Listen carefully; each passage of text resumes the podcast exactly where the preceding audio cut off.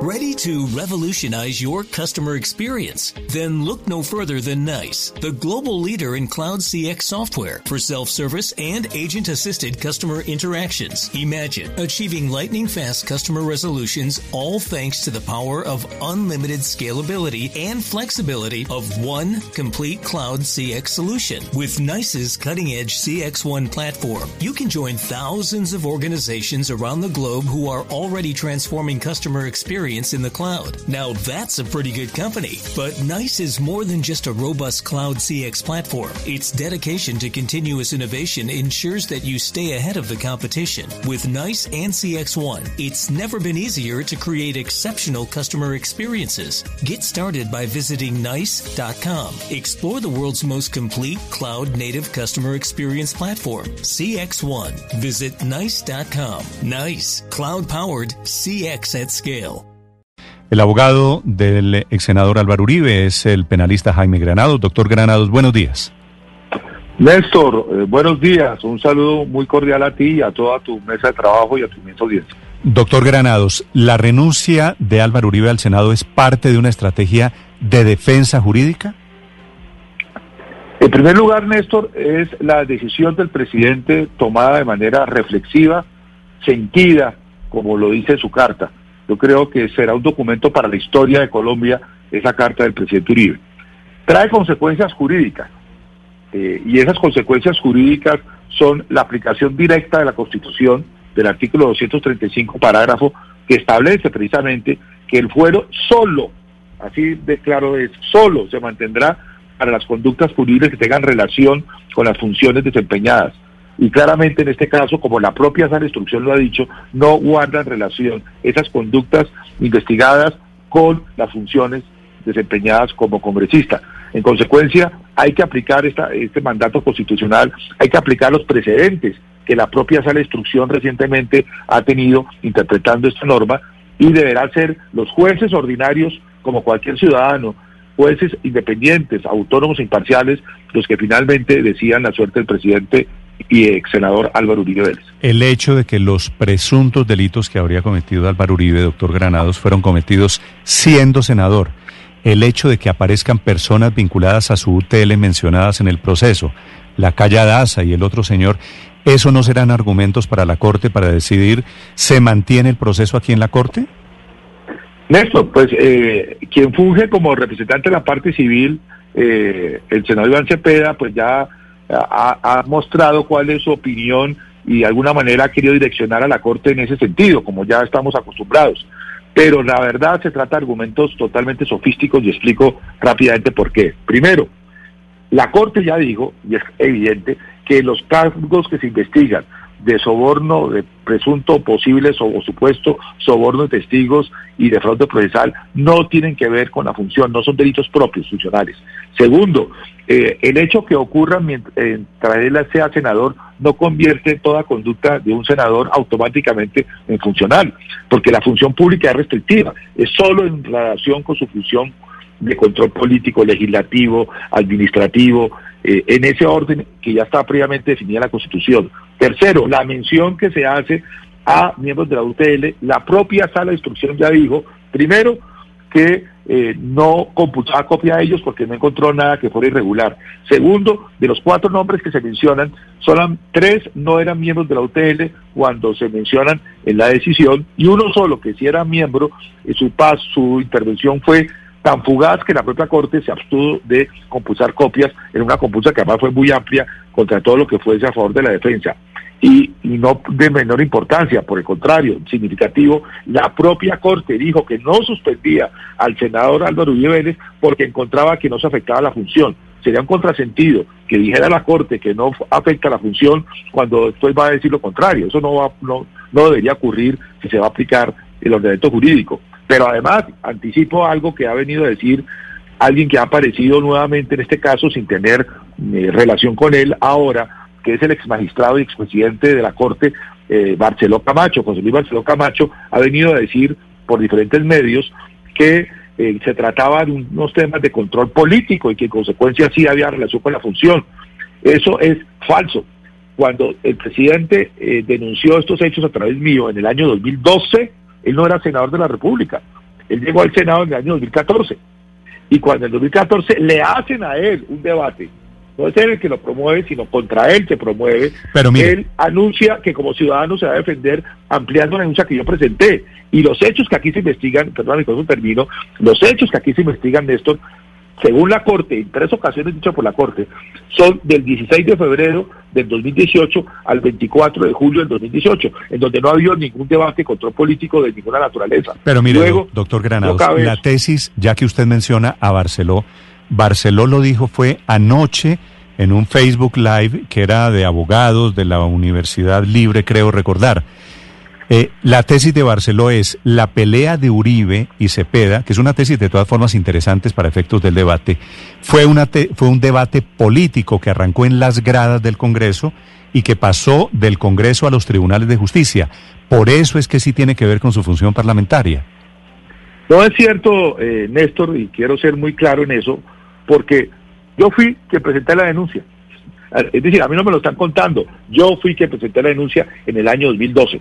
Y es un hecho notorio en Colombia, que en el año 2012 el señor expresidente no era senador de la República. Él fundó el Centro Democrático y llegó al Senado eh, por primera vez, las dos veces que llegó, en el año 2014. Luego, ¿cómo puede haber ser un debate político de que no era senador dos años antes? Uno no puede regresar en el tiempo así.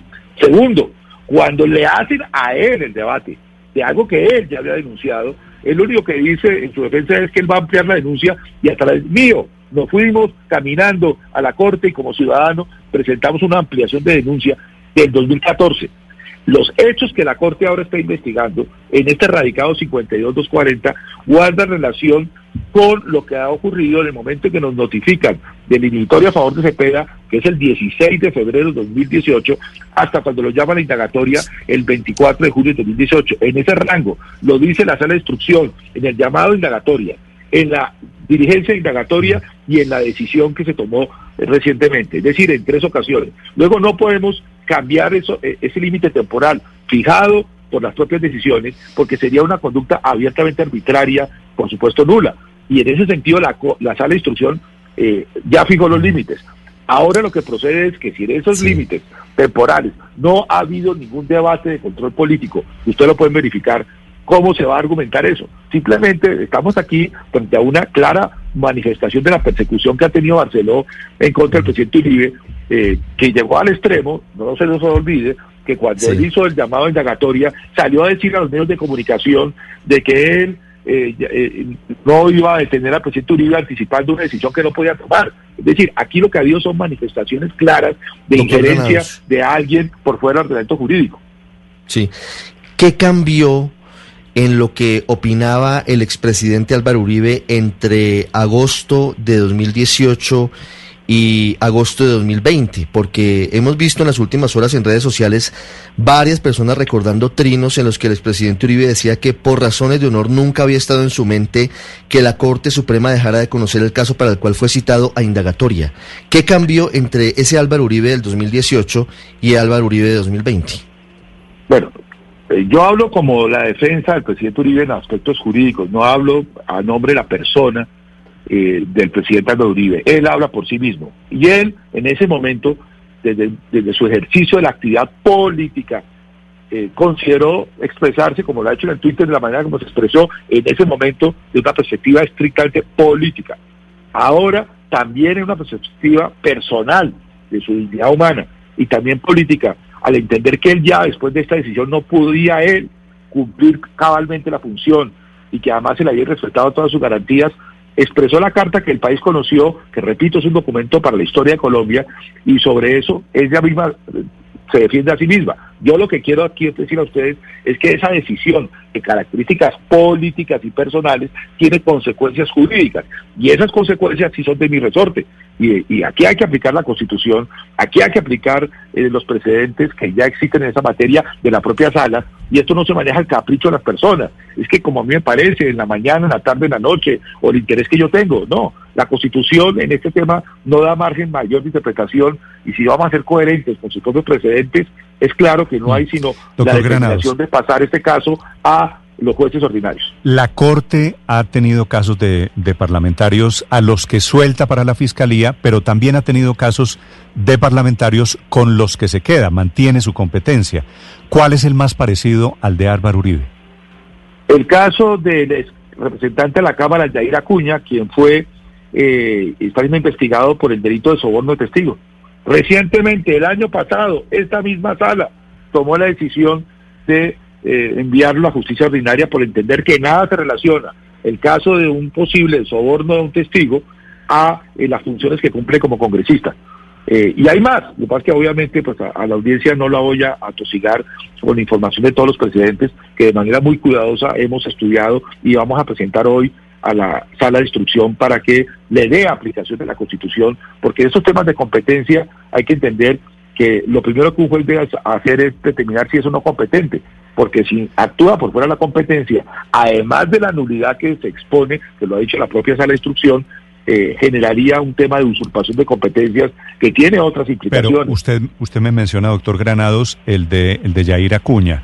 Mario Uribe y Castro y otros muchos, especialmente de la época de parapolítica, que renunciaron para, para intentar que los juzgara la Fiscalía, la Corte en sus fallos dice, los reasumió y devolvió y mantuvo la competencia y los siguió juzgando. Usted sabe, sabe, ¿no será que con base en ese precedente la Corte hoy puede decir Álvaro Uribe renuncia al Senado pero se queda juzgado en la Corte Suprema? Néstor, tienes muy buena memoria, pero realmente, digamos, la historia es un poco más, más compleja.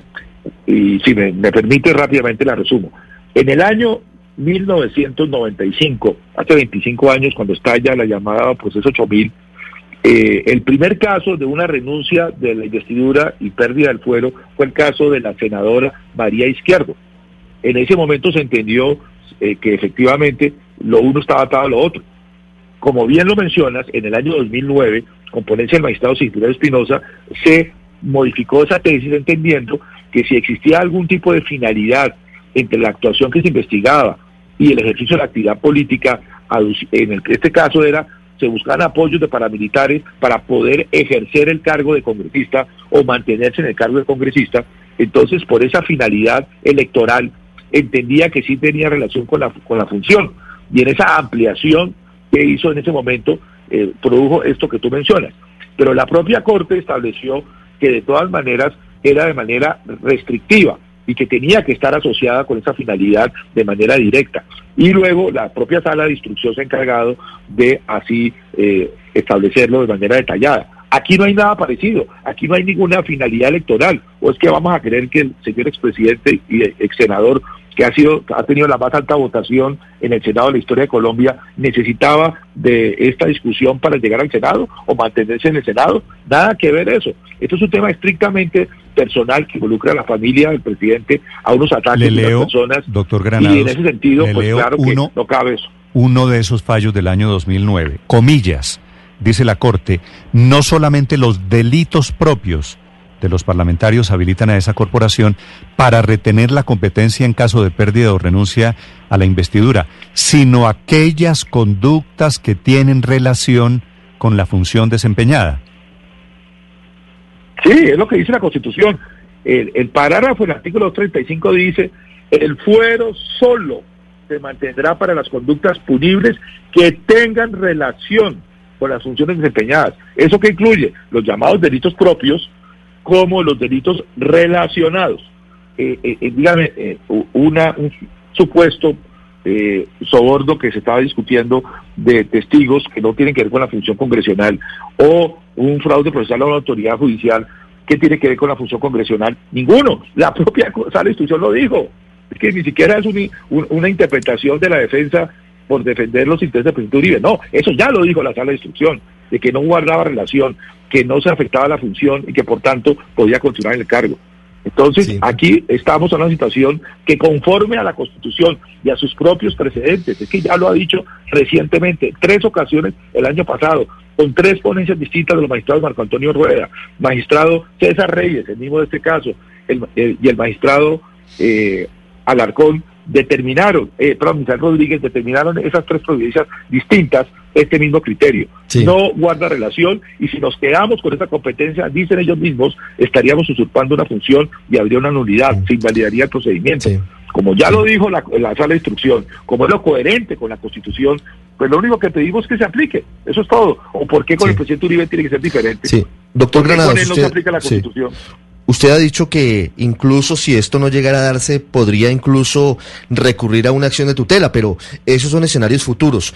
Pero en caso de que, como pareciera indicar todo, el caso del expresidente Álvaro Uribe pasa a manos de la Fiscalía, ¿qué viene? Eh, ¿El caso se anula? ¿El caso empieza de ceros? ¿O qué debe hacer el fiscal que suma el caso? Ricardo, es muy importante hacer esa claridad. No se anula nada. No pasa de cero nada tal como está, pasa a la justicia ordinaria, va a un juez común y corriente, eh, como cualquier ciudadano, en la situación en que se encuentra. Ya hubo imputación, que es la indagatoria, ya hubo medida de aseguramiento, que fue esta eh, definición que hizo la Corte, y será ante los jueces ordinarios, con la intervención de la Fiscalía, del Ministerio Público, que tiene agencia especial, de la representación de las legadas víctimas y de la defensa de manera pública, eh, con todas las garantías que se hará el debate, porque esto evidentemente aquí no va a terminar nada, sino simplemente que va a pasar a la aplicación, en lugar de la ley 600 del sistema inquisitivo, a la ley 906 que es sistema acusatorio. Esa es la única diferencia. Sí. Eh, permítame, eh, profesor Granados, insistir un poco en la pregunta de Ricardo Espina en el sentido de qué pasaría o qué harían ustedes como abogados de la defensa si la Corte Suprema decide mantener la competencia. Eh, Felipe, eh, mira, yo, yo prefiero no anticiparme y como se dice popularmente, cuando lleguemos a ese río lo atravesaremos. Pero lo que sí puedo decir es que yo espero que la Corte respete la Constitución, respete sus precedentes y no usurpe una función pública. Yo creo que los argumentos son muy claros, la evidencia es contundente, eh, aquí no hay mayor espacio de, poder eh, ellos ser incoherentes consigo mismos y con todo respeto, con todos los argumentos, hoy lo ponemos a su consideración y como todo en la vida, pues pueden eh, tomar una u otra determinación, pero cuando las toma, asumen las consecuencias de sus actos. Así que en ese sentido, ¿cuál es el, eh, el, jurídico trae varias consecuencias, como ya se mencionó en la acción de tutela. También hay consecuencias de protección en orden internacional, también hay consecuencias de que si uno realiza un acto eh, de esta naturaleza de usurpación de funciones implica unas consecuencias de una posible investigación de carácter penal, en fin, pero yo creo que, que, no debemos anticiparnos, me parece que eh, la, la Corte tiene la oportunidad de mostrar que aquí no hay ningún sesgo, ninguna presión contra el presidente, ni ninguna persecución, y que no actúa como apéndice la, la, decisión, desde el comienzo ha dicho lo que tienen que hacer. Doctor Granada, creo la decisión, que deberá respetar. ¿La toman los mismos cinco magistrados de la sala de instrucción? Por supuesto que le corresponde a ellos tomarla, eh, porque ellos son los que tienen la competencia. Nosotros no, estamos desconociendo que hasta el momento en que el doctor Álvaro Uribe Vélez, expresidente de la República, era senador, tenía la competencia, a partir de la aceptación de la renuncia ayer, finalizando la tarde, ya cambia. Hoy pondremos en conocimiento oficial y con todos los eh, documentos que lo soportan esa circunstancia, con la petición que le he hecho, y serán ellos, porque son los únicos competentes en este momento para tomar esa determinación y esperemos ya qué decisión hacen, que debe ser, y eso es lo único que reclamamos para cualquier persona, en derecho con fundamento en la Constitución y en sus propios precedentes. Doctor Granados, le entiendo bien, si el fallo de estos magistrados es manteniendo la competencia sobre Álvaro Uribe, ¿usted al día siguiente o mañana mismo va a la comisión de acusación a denunciar a estos magistrados? Yo espero que no tengamos que hacer nada lo que aquí se indica porque tengo la confianza que un juez de la República va a honrar la Constitución, va a honrar sus propios precedentes y en consecuencia va a actuar eh, como eh, eh, lo estamos solicitando, no porque lo pidamos nosotros, no porque nosotros tengamos alguna injerencia frente a la Corte, sino porque es lo único que jurídicamente es procedente. Aquí no hacemos los ciudadanos nada distinto de respetar la Constitución y la ley y eso es lo que esperamos de nuestros jueces. Esperamos que den ejemplo de acatamiento a la Constitución, a la ley y a sus propios precedentes, ser coherentes, eh, Néstor. Yo creo que la coherencia es muy importante en estos temas porque generan además respeto al principio de igualdad. Porque en otros casos similares sí y en este no, porque es el presidente Uribe, porque realmente si hay una persecución contra él, yo creo mm. que, que, la Corte va a tener eso muy en cuenta y será una oportunidad de, de presentárselo a toda la comunidad frente a este caso de que sí se está respetando la Constitución y la ley. Eso es lo importante. Lo demás queda para la historia. Esta determinación, si la Corte Suprema, luego de la renuncia del expresidente Álvaro Uribe a su curul como senador, implicaría que todas las otras investigaciones, 14 o 18, no tengo preciso el número, que se le siguen al expresidente Uribe en la Corte Suprema, pasarían automáticamente a la Fiscalía? Ricardo, muy buena pregunta. Ninguna es automática. En cada caso que conoce la, sala de instrucción, y yo llevo varios de esos casos, mi colega y amigo el doctor Jaime Lomana también lleva otros, eh, tendrá que hacer el mismo análisis, tendrá que llevarse la misma evidencia y hacerse el razonamiento frente a cada caso, porque obviamente cada caso es distinto. Y sobre eso, pues la Corte tomará la determinación que corresponda frente a cada caso. Mm. Eh, aquí en este momento solo estoy hablando por este caso, pero ciertamente, como bien lo indicas, lo haremos con todos los casos. Doctor Granados, gracias por aceptar esta entrevista. A ustedes, muy amables. Ready to revolutionize your customer experience? Then look no further than NICE, the global leader in cloud CX software for self-service and agent-assisted customer interactions. Imagine achieving lightning fast customer resolutions all thanks to the power of unlimited scalability and flexibility of one complete cloud CX solution. With NICE's cutting-edge CX1 platform, you can join thousands of organizations around the globe who are already transforming customer experience experience in the cloud. Now that's a pretty good company. But NICE is more than just a robust cloud CX platform. Its dedication to continuous innovation ensures that you stay ahead of the competition. With NICE and CX1, it's never been easier to create exceptional customer experiences. Get started by visiting NICE.com. Explore the world's most complete cloud native customer experience platform, CX1. Visit NICE.com. NICE, cloud powered CX at scale.